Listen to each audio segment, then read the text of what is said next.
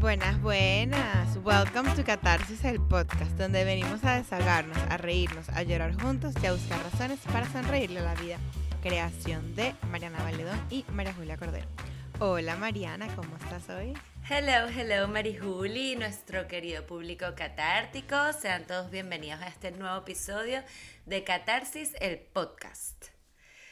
A ver, el tema de hoy es uno muy personal.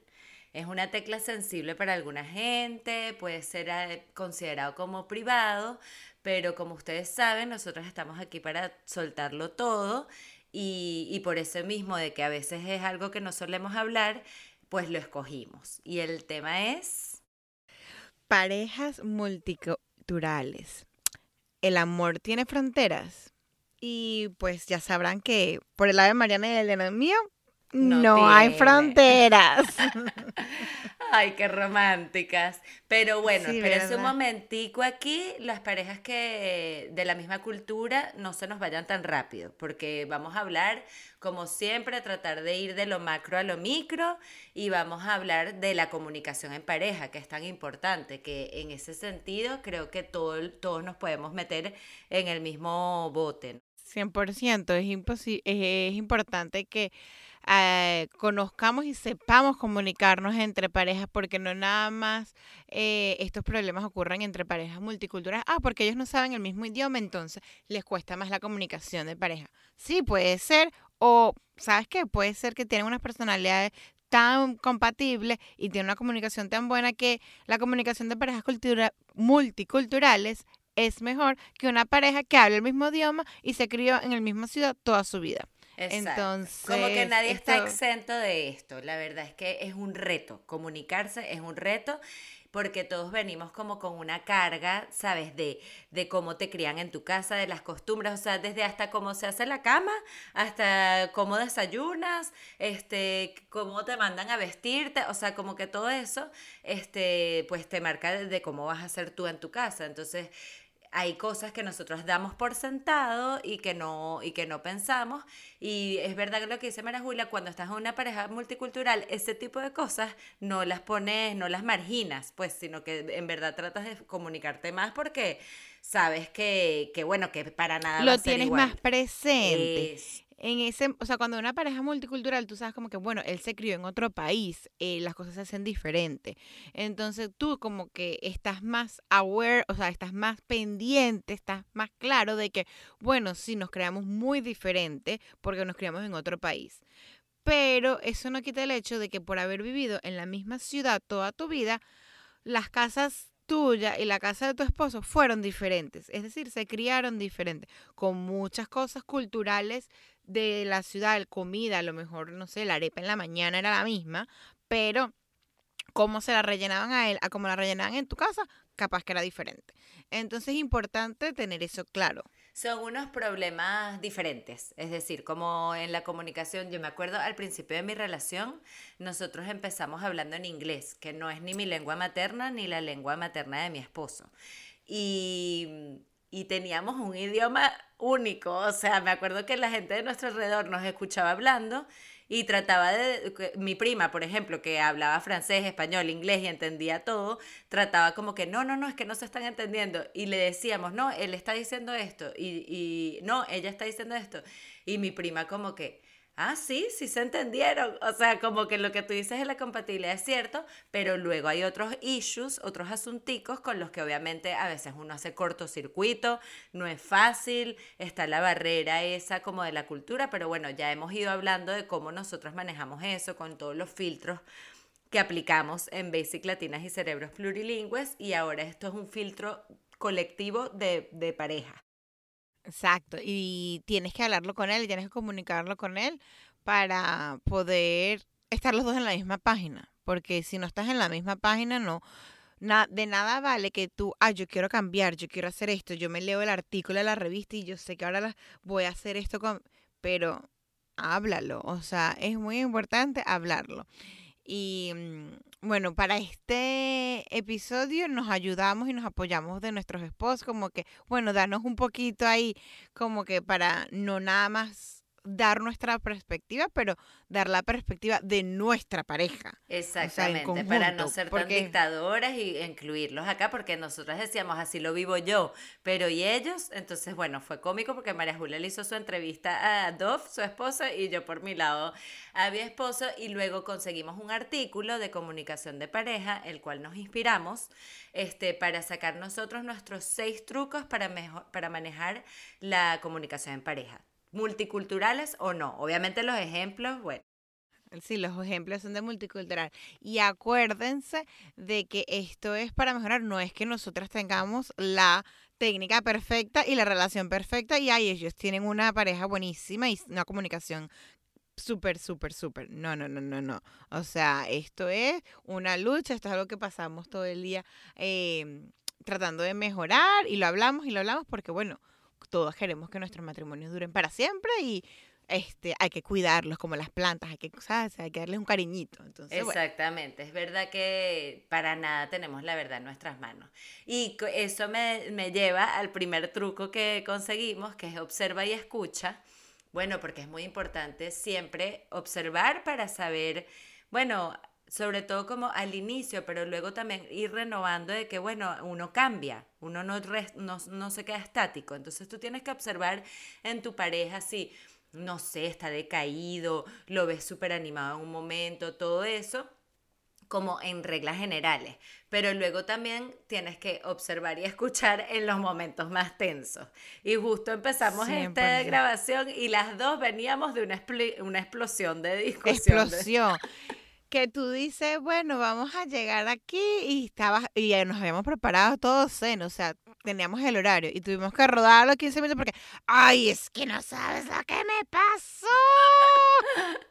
y yo dije, me sentí demasiado frustrada porque dije, vamos a hablar de pareja, sabes, como que la comunicación y ta, ta, ta, y todo mal. O sea, empezó el día con desastre. Este, cuéntanos, María Julia, tu anécdota, eh, ¿qué fue lo que te pasó? ¿Cómo te desayunaste esta mañana? Sí, como me desayuné? Bueno, yo me desayuné eh, con un problema de comunicación, no entre parejas, pero familiar. O sea, hasta David estuvo participando en esta discusión.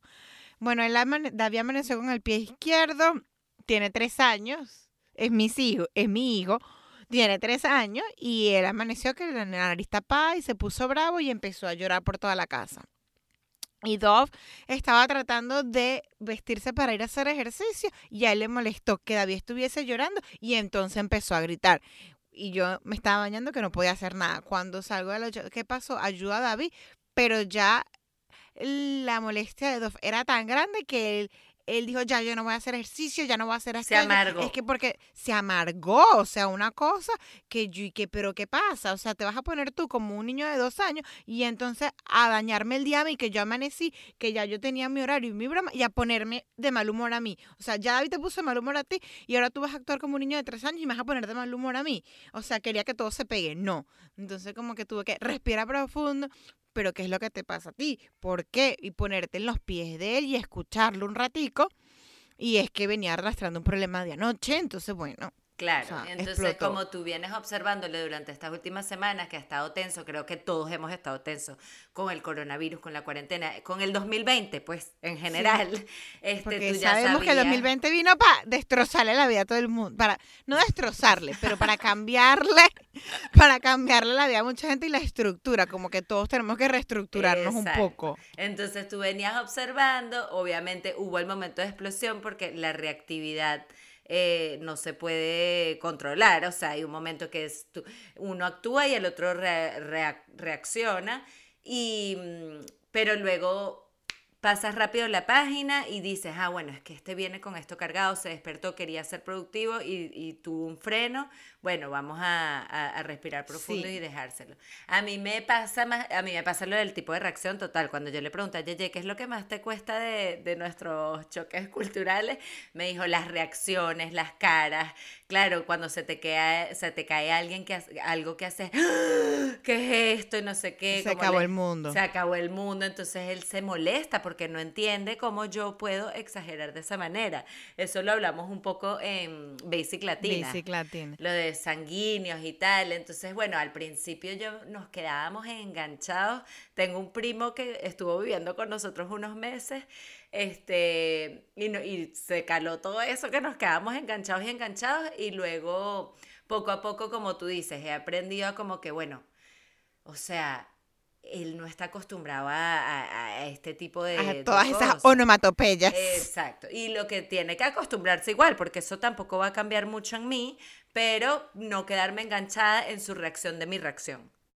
Claro, y yo creo que también para ese punto, eso también me pasa a mí muchísimo, este es cuando haces la onomatopeya, automáticamente decir, no fue nada. O sea, exacto. Damage control. Pegas un grito y que no pasa nada. Entonces ya por lo menos como que, ah, ya sabe que son tus gritos locos de que, no sé, se acabaron los pañales, por ejemplo. Y ay, hay que comprar más pañales, que porque tienes que pegar un grito, pues, por ejemplo. Totalmente. El reto más grande que yo tengo con respecto a eso es la manera de hablar, que a veces, este, como que, ay, pásame un vasito de agua ahí uno lo dice así en español, no pasa nada. Claro, yo lo digo en francés y suena como una orden y se pica horrible. Entonces, bueno, tratar de eso nos lleva al segundo punto, que es ponerte en el lugar del otro. Eh, tal cual. Y bueno, también esta mañana, como les dije, yo me tuve que poner en el lugar de dos porque si no iba a ser, deja de tratar así, deja de gritar, deja de todo. O sea, ese ejemplo lo podemos usar durante todo el día, pero tuve que ok, pero ¿por qué? Respirar, porque dije, me quedan 20 minutos y voy a verme con Mariana, voy a hacer catarsis. Así que me tocó aplicar catarsis esta mañana porque si no... Eso es lo bueno de este proyecto, que todos los días cuando hablamos es y que no puedo, o sea, tengo que, que, que, tratar de actuar bien, pues, porque tengo también, estoy tratando de, estamos tratando de mejorar internamente y de que ustedes que nos están escuchando, pues, se unan a, a este, a este movimiento, por decirlo así. Y es, para vivir en coherencia también, ¿no? Entonces como que uno lee todas estas cosas, pero ahora como que lo hablas, lo quieres practicar más y bueno, estamos súper contentos de que lo estamos practicando y ahí vamos. Totalmente. Bueno, con eso de ponte en el lugar del otro, este, creo que todo el mundo puede eh, poner miles de ejemplos, porque es simplemente como un tema de empatía, ¿no? Y a mí este, me pasó algo cómico, me parece a mí, que bueno, que ustedes saben que nosotros de Latinoamérica venimos con una manera de, de, de, roles de la mujer y del hombre como más marcados y diferentes, como lo quieran llamar, no es para generar polémicas, simplemente, bueno, eso, como una costumbre que el hombre hace esto, la mujer hace esto, más allá de que trabaje la mujer y tal, o sea, claro que hemos avanzado con respecto a eso. Pero me, por ejemplo, que me abran la puerta cuando estamos llegando a un lugar que cuando estamos en una fiesta me sirva él un traguito. Entonces, para mí era normal, bueno, él me sirve el traguito, yo le sirvo la parrilla, ponte tú, yo le busco el plato y le sirvo la comida. Obviamente acá fue como que no, no, para nada, e, ese, ese patrón no funciona. Y yo como que, bueno, y este no me va a abrir la puerta. Todo el tiempo me quedaba ponchada. Y, y, bueno, como que al dialogar, lo que decimos de lo de la comunicación, que es lo más principal, de hablar y hablar y hablar con el otro y no, no hacer suposiciones, ni, ni eso que hacer suposiciones es terrible. Este, bueno, hablando. No supongas, Mariana, no supongas que él te iba a abrir la puerta, que te iba a decir, mi amor, ¿quieres otro traguito? Nada. No, no suponga. Entonces, bueno, eso lo, lo fuimos hablando y, bueno, más a veces me abre la puerta, pues, pero no es algo que tenga internalizado. Y luego se acentuó más cuando ya estábamos viviendo juntos y conviviendo y era como que, bueno, este, él también tiene otras costumbres que son diferentes a las mías. Él cocina, él limpia, él hace todo ese tipo de cosas. Y entonces yo quería que me abriera la puerta, que siguiera cocinando, que, que siguiera limpiando. y yo nunca había Tú querías lo mejor del mundo. Claro, entonces ahí ponerse en el lugar del otro. No puedes agarrar el machismo ni agarrar tus suposiciones y querer todo para ti, para ti, para ti. Sino también este, tratar de, de hacer un equilibrio. Y pues él me dijo como que, concha, le ponte en mi lugar, tengo que hacer esto, tengo que hacer lo otro, tengo que todo, todo al mismo tiempo. Y bueno, literal, nos sentamos y hablamos, hicimos división de tareas de la casa y ya aprendí a cocinar, muchacho. Exacto, me parece muy bien. Ya le hace unas comiditas a Yeye y se divide, Yeye su esposo y se divide en todo. Y bueno, para aquí, para ponerse en el lugar del otro, hay un comediante venezolano eh, George Harris, que él en su show dice, ay, pero es que eh, para los venezolanos, ¿no? Entonces dice, bueno, es que siempre tú tienes esa amiga venezolana que viene con el gringo. Ay, qué fastidio. Lo que él no sabe es lo que piensa esa venezolana, que es la que tiene la pareja gringa. Por ejemplo, en su caso, yo tengo la pareja gringa. Entonces, sí, es fastidioso, yo les entiendo, pero para mí también, o sea, yo a veces tengo años que no veo a mis amigos y digo, ay, qué fastidio viene. me siento un poco identificada, pero al mismo tiempo, bueno, si él se casó conmigo y me escucha hablando por teléfono todo el tiempo, pues que venga. Y si se quiere ir más temprano, que se vaya. Pero yo trato de que, bueno, vamos y nos adaptamos a la situación. Total, y creo que es como un momento fastidioso ese de adaptación y creo que dura siempre porque obviamente no es la misma manera de divertirse, por más que, y tu esposo es súper adaptado y echa chistes y conversa y siempre hay alguien que habla inglés y se queda ahí instalado, este, mi esposo también es muy llevadero, es otra personalidad como más tranquilito, pero es llevadero, es agradable, no está ahí con una cara de cañón, ¿sabes? Fastidiado. Pero, este, pero bueno, tienes que pasar por ese momento incómodo para que se, se amalgamen como pareja, o sea, que se vayan uniendo y él disfrute de tus momentos con tu lado y tú con, el otro. Y eso pasa igualito eh, eh, cuando estás en la misma pareja, que hay un grupo de amigos que de repente tu esposo no se En la misma cultura, como que en la misma pareja. Cuando las parejas hablan del mismo idioma. Eso, cuando la pareja habla del mismo idioma y viene del mismo país, sobre todo, y de la misma ciudad sí, a lo mejor van para, lo invitan para una parrilla y el esposo no le gusta ese grupo de amigos, pero tiene que ir de vez en cuando. Hay veces que es obligatorio y hay veces que no. Entonces, bueno. Ponerte en el lugar del otro, entender por qué se fastidia. Entonces, bueno, como que saber que, que, a veces él te va a complacer, a veces él también se tiene que poner en tu lugar. Yo quedando todo el tiempo hablando francés por todos lados. Él se pone en mi lugar y me acompaña y hace el esfuerzo porque sabe que durante el año soy yo la que lo hago. Exactamente. Y bueno, el próximo punto que es el de no supongas, que ya hablamos también un poquito de antes, y es eso, pues 100% no supongas. Y con el no supongas, a mí me pasó que la primera vez que fue a Venezuela, yo le quise introducir, lo quise introducir a las arepas y mm, le doy, bueno, vamos a pedirle una arepa fuimos a este sitio, a una de mantequilla y queso amarillo. Sencillita, principiante, porque para que le guste. Y pues resulta que no le gustó, le pareció aburridísima, nada que ver. Y yo suponiendo que, bueno, que hay que empezar por... Se murió la arepa. Tú también supusiste en ese momento que ya no le ibas a poder dar más arepa porque le aburrió. Sí, horrible, qué decepción. O sea, no sé cómo vamos a hacer en este matrimonio. Yo comer arepa toda mi vida sola.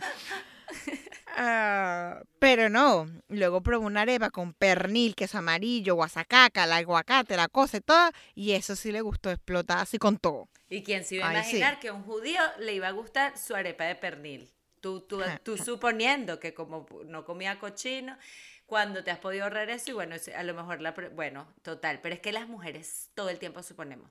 Y yo pienso que mm, queremos que nos... No supongan, no supongan. Queremos que nos lean el cerebro. Tú como que, yo quiero que el, el día de mi cumpleaños me haga una sorpresa, me regale esto y no sé qué. Eso yo creo que todas las mujeres nos sentimos identificadas. Sí, luego, llega Pero yo no le voy a decir. Ajá. Yo no le voy a decir nada, yo no voy a decir nada porque yo, yo sé que él me va a leer la mente. No, señores quítense la careta.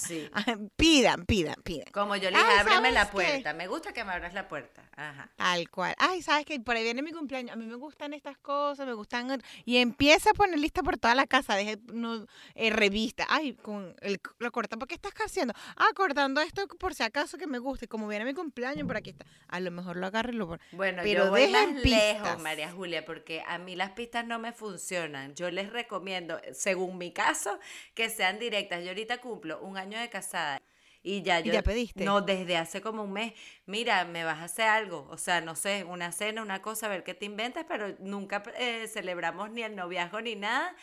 Estoy esperando mi sorpresa el día del aniversario. Y la verdad es que estoy abierta a cualquier tipo de sorpresa. Lo que sea que me haga, voy a estar contenta. Pero si quisiera algo específico, también lo diría. Sí, sé más específica, porque yo por lo menos una vez me regalaron una gift card y yo, no, ahora. Ay, le dije, o sea, te pasaste, o sea. Amazon. Sí, o sea, dámelo, o sea, dame el cash y yo voy y me compro mi broma. No.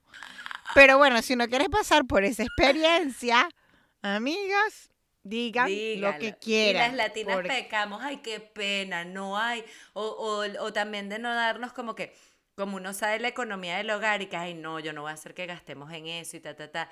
No importa, escoge un Pida detallito sus flores, y no pídelo. sé. Eso, exacto. Me gusta la flor tal, no como Mariana, o sea, no- sean bien específicas. Mientras más específica, mejor. Es que yo lo conozco y su sorpresa va a ser una cena, estoy segurísima. O sea, estoy, entonces estoy contentísima. Lo que quiero es lo que así sea eso, un, tráeme el desayuno para la cama, o sea, cualquier cosa. Ya yo pido hasta qué champaña quiero, qué vino ¿Cuál quiero, qué color, qué que color. la meta en la todo. nevera. Exacto, porque si no, mira, acuérdate que van 20 minutos antes en el freezer, no, ¿sabes por qué? Ya, ya ha pasado. Y que eso que me sorprenda, no. No. Sí, y ni siquiera Y uno- desde el principio, porque ah, yo también con Yeye desde el principio me ayudó mucho ser clara. Yo tenía muchos tabúes de que cuando empiezas a salir no digas esto porque lo vas a asustar. No, no, no, no supongas, pregunta. Y más si vienen de, de ámbitos diferentes, eh, no sé, estratos sociales, diferentes culturas, diferentes países, este, diferentes colegios, no sé, cualquier cosa Exacto. como que traten de, mm, de preguntar todo y de no suponer y decir y de expresar todo. Ajá, eso también te lleva, bueno, que te escoges tus batallas también al final. Exacto, que es nuestro cuarto punto de que no siempre todas las tienes que ganar, ¿no? Tienes que escoger tus batallas bien con pinza y para esto sirve lo del filtro eh, que veníamos hablando desde el principio de esta temporada, porque ya Filtrar tú qué cosas, qué cosas te hacen bien para tu matrimonio y qué cosas no. Que, entonces, igualito aquí es las batallas. ¿Qué batallas vale la pena pelear o no? Por ejemplo, Doff es una persona que es cero handy. Y en mi casa, mi papá este, tuvo tres niñas antes de tener varón y es muy handy. Y bueno, las niñas sabemos hacer muchas cosas, o por lo menos yo sé cambiar un caucho, Doff no. Pero ya yo no, yo no le ando diciendo, pero es que tú no sabes ni cambiar un caucho, que no sé qué. No, porque él sabe hacer muchas otras cosas. O sea, él en la casa viene y me ayuda a lavar la ropa. Y yo no tengo, aquí la lavandería es en el piso 2. Y a mí me da fastidio ir. Ya él va, agarra, pone todo, baja, sube. Entonces, para mí, perfecto. Prefiero que sepa lavar la ropa a que cambie un caucho. Es un ¿Me poco entiendes? como Cuando- lo de los roles. Tú estabas esperándote que el hombre fuera el handy, tú la, tú la, la que lava la ropa, pero se invirtieron los roles y no pasa nada, no vas a pelear por eso porque recibes algo a cambio, como me pasó a mí con lo de, con lo de las tareas del hogar. Exacto. Pero también me pasó mi batalla campante, que fue una batalla literal, que fue organizar un matrimonio eclesiástico. Yo no sé cómo hiciste eso. Yo me di por vencida de una.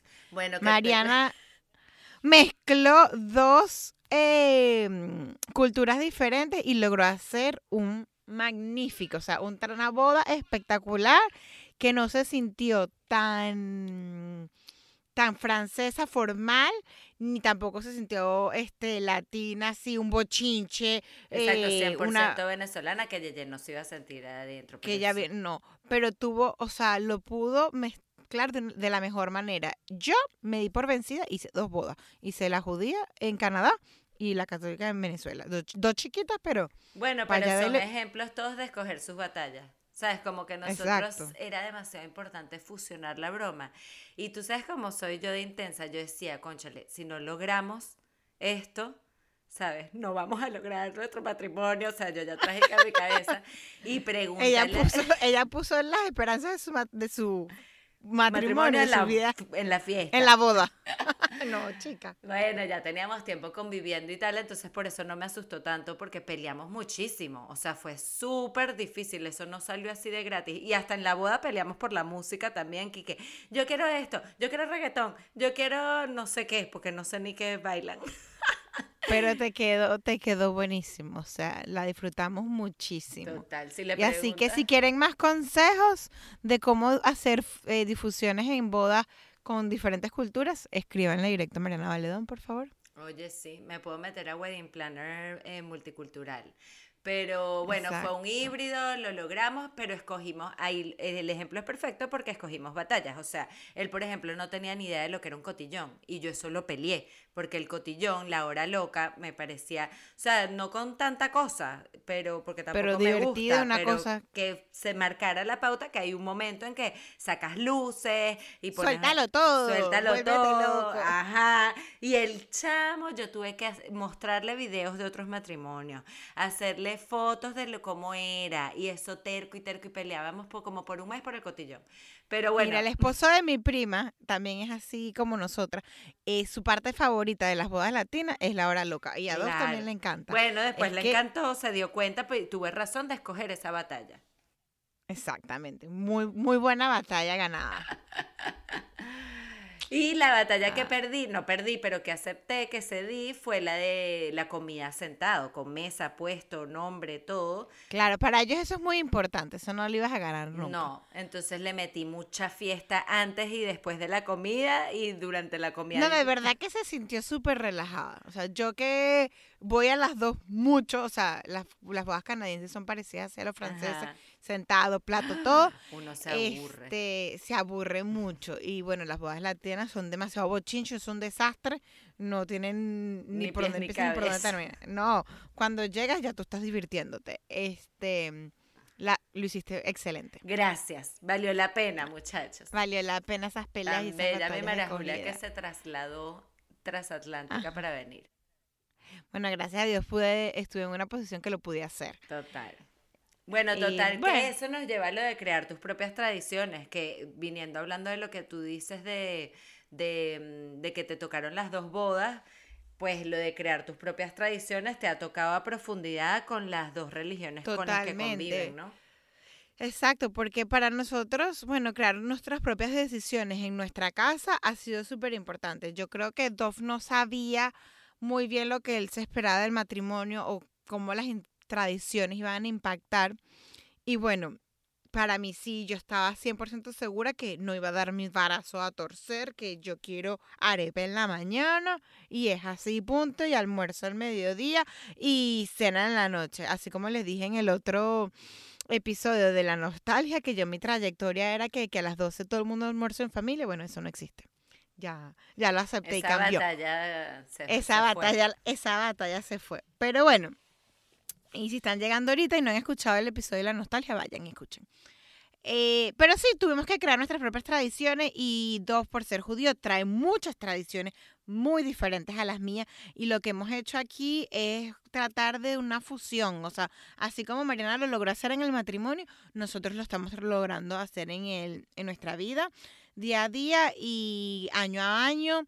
Y yo mis tradiciones católicas, por ejemplo, eh, ir a misa todos los domingos. Bueno, no soy muy no soy muy practicante, no voy todos los domingos, pero yo puse en esta casa, tenemos que ir tres veces al año, que Dov tiene que ir conmigo porque mm, para, para ser parte de esa tradición que yo tengo, que me llena. Y él aceptó, igual le hace él con las tradiciones judías en los tres holidays del año o tres días festivos del año judío más importante, él los escogió y él quiere que yo lo acompañe. Entonces él se preocupa por avisarme una semana antes, mira, viene Rosh Hashanah. Menciona las tres, las tres que tú escogiste y las tres, o sea, no hay que explicarlas, pero las tres para que la gente, porque estoy segura que hay gente que está en la misma posición, para, para ver si Bueno, para las católicas que yo escogí, y fue el nuestro matrimonio católico porque eh, mis papás me hacían ir a misa en su aniversario. y me parece tan si nos paraban y íbamos a las 6 de la mañana antes de ir para el colegio. Y que porque fastidio que tenemos que ir para misa. Se me había olvidado, María Julia, es verdad. Y porque era el aniversario de mis papás. Y después de, bueno, ahora de grande, ya casada, es que lo entiendo y digo, ¿sabes qué? Hay que dar gracias por este matrimonio. Claro. Entonces yo obligo a Dov que vaya conmigo. Y ahora lo voy a obligar también a Yeye. y bueno, vamos en esa. Y luego Navidad, porque bueno, nació el niño Jesús y sí, yo creo mucho en el niño Jesús y me parece siempre súper bonito también. Y eh, Semana Santa, porque bueno, es resurrección y, ¿sabes? Es el momento en que ya Jesús dejó de ser judío y somos, nos convertimos en católicos cristianos. Entonces, para mí esas son como que las tres más importantes en esta casa. Y el bautizo, o eh, sea, bautizar a David. Ah, bueno, esas son las tres días de, que ir al año. Luego, bueno, nació David, tuvo que ir a misa porque lo bautizamos. ese año le tocó ñapa. Y a otros días, otros años les puede tocar ñapa, pero esas son las tres como que no negociables. Em, y bueno, con los hijos vamos a ir aprendiendo. Él todavía habla que David va a tener un bar mitzvah, pero ya yo lo bauticé. Ya veremos, ya llegaremos a ese punto. Bueno, y al final como que lo que les funciona a ustedes. Yo creo que, que lo más importante es siempre mm, como que tratar de hacer tu propio mix, lo que a ustedes les funcione y este los valores de base, ¿sabes? Como que si comparten los valores, tenemos como una mm, nosotros somos judeocristianos, o sea, hay, hay una base ahí que te une los valores, aunque la creencia, el precepto, la iglesia y todo sea diferente, pues sí comparte muchas cosas y a mí me encantan las tradiciones judías también, me gusta mucho. Me parece que cuando uno habla con un judío sí tenemos muchas cosas en común, aunque no crean en, en el Cristo, pues. Sí, ellos no creen, y como yo le digo, es que yo también era judío y todas sus tradiciones me encantan y cuando están todos en familia y rezan y Te llena también. Eh, me llena, es chévere, pero yo le digo, yo no puedo dejar de creer en alguien, tú eres el que tienes que empezar a creer en Jesucristo, o sea, yo evolucioné y tú no.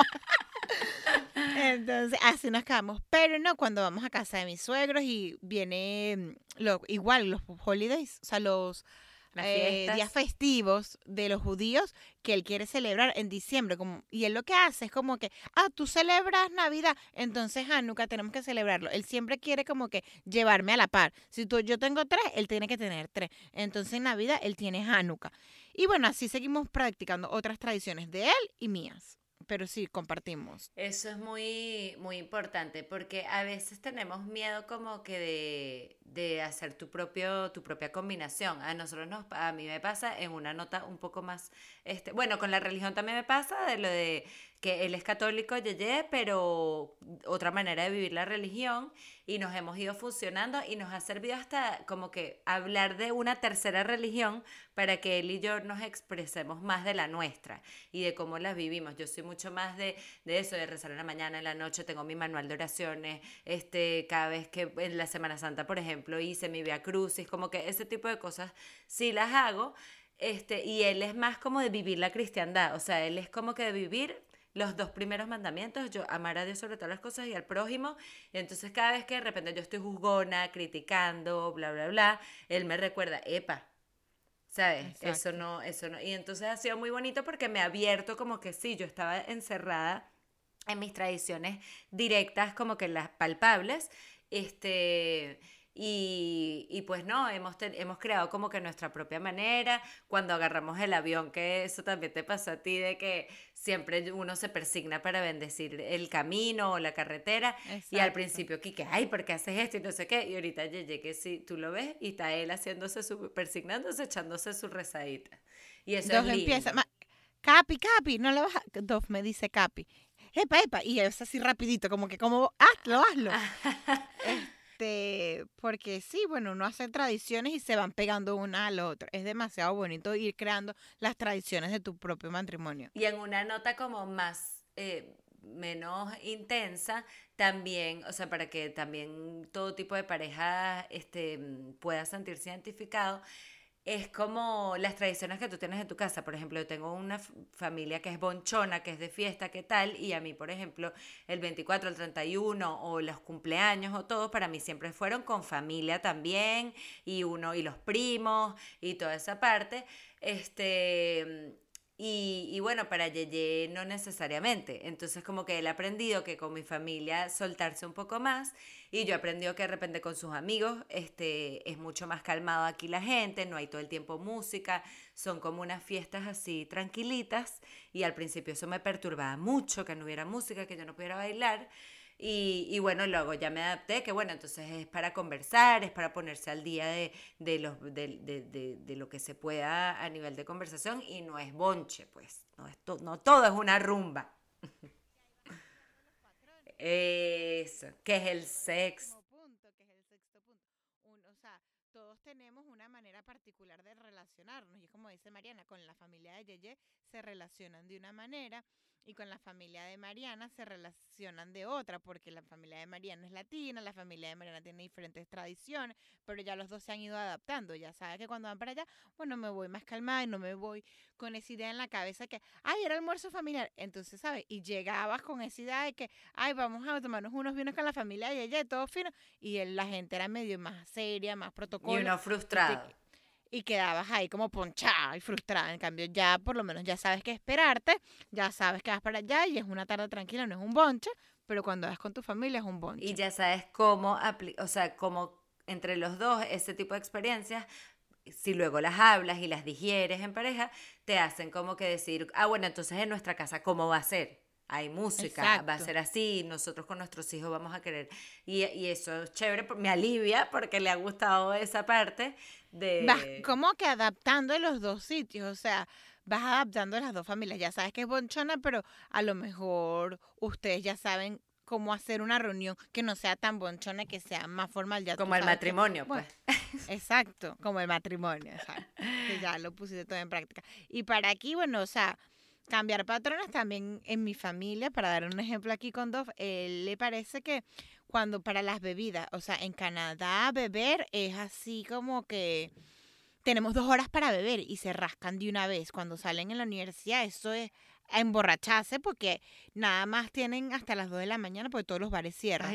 Y y hay que empezar a las nueve, porque si no has empezado a ver, epa, ya va, o sea, uno va a su tiempo, cálmate. O sea, si, se te acostaste a las 2 de la mañana está bien, pero no es que no es que estás pensando que te van a cerrar.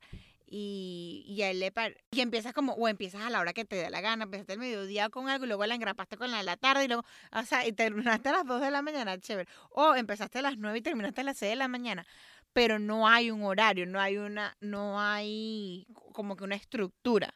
Entonces, a eso a él le pareció muy extraño cuando fue para Venezuela, como que, ay, ustedes aquí beben y beben y beben, y nunca se rasquen y aguantan y aguantan y aguantan. Entonces, bueno, él aprendió que, bueno, tiene que beber a los venezolanos cuando anda con venezolanos, aguadito, este, para rendir, pues. Marequia, ma, menía ese trago, maraquealo, y con full hielo, bastante hielo, es muy importante. Pero me encanta que lo eh, adoptó, porque yo aquí sigo sin hielo, María Julia, sufriendo. No, no, no, nosotros mucho, mucho hielo. Eh, y bueno, y también la parte que le impresiona, como tú decías, lo de la familia, que porque siempre un gentío, que vamos a comer a abuela y venían todos los primos, pero porque para todo era un encompinchamiento. Y para él como que le gustó la cosa, entonces él regresó y empezó a llamarlos a primos y, se, se, acercó más a sus primos. Entonces es como que un lado positivo también. Tú tú vas a tener influencia en tu esposo como tu esposo puede tener influencia en ti. Entonces no, no dejes las cosas que tú creas o te gustan porque mm, es importante que las compartan y las adopten a su casa. Totalmente. Y también como que volviendo a eso de como que el concepto de, cambiar patrones, eso también cuando, con David, él va a querer que juegue, sabes, que, esté con los hijos de tus hermanas, que esté con los hijos de sus hermanos y que los primos va, va, va a tener como esa visión de que eso ya existe, esa hermandad entre primos. Entonces cambias el patrón en tu núcleo. Exactamente. Y esperemos que lo podamos cambiar y que bueno, que ya nos podamos ver porque yo sí vi mucho a mis hermanas durante los últimos años, pero este año no sé si nos vamos a poder ver y me da una cosa con David, pero bueno. pero bueno, igual está ahí en su cabeza.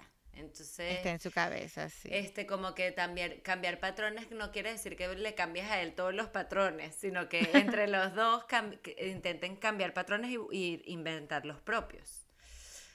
100%. Entonces, bueno, nada, queremos invitarlos esta semana, sí, esta semana cuando nos escuchen, este, si tienes parejas multiculturales, abre tu mente, pon un hashtag, este, eh, abre tu mente. Hashtag abre en Instagram. Y si no tienes parejas multiculturales, pero te has sentido relacionar porque has cambiado o han hecho otras cosas en tu pareja, cuéntanos, comparte con nosotros, síguenos en Catarse Podcast. Si te gustó el episodio, compártelo para que otra gente también nos escuche. Eh, y bueno, muchas gracias otra vez por acompañarnos hoy. Y Mariana nos tiene hoy nuestra quote de cierre que les vamos a dar nuestro mensajito, como siempre. Bueno, el amor hace que quieras reescribir tu historia. Les dejamos con esa, con esa perla del Caribe. Exacto. bueno, y ya nos fuimos. Besitos. Besos, chao. Los queremos.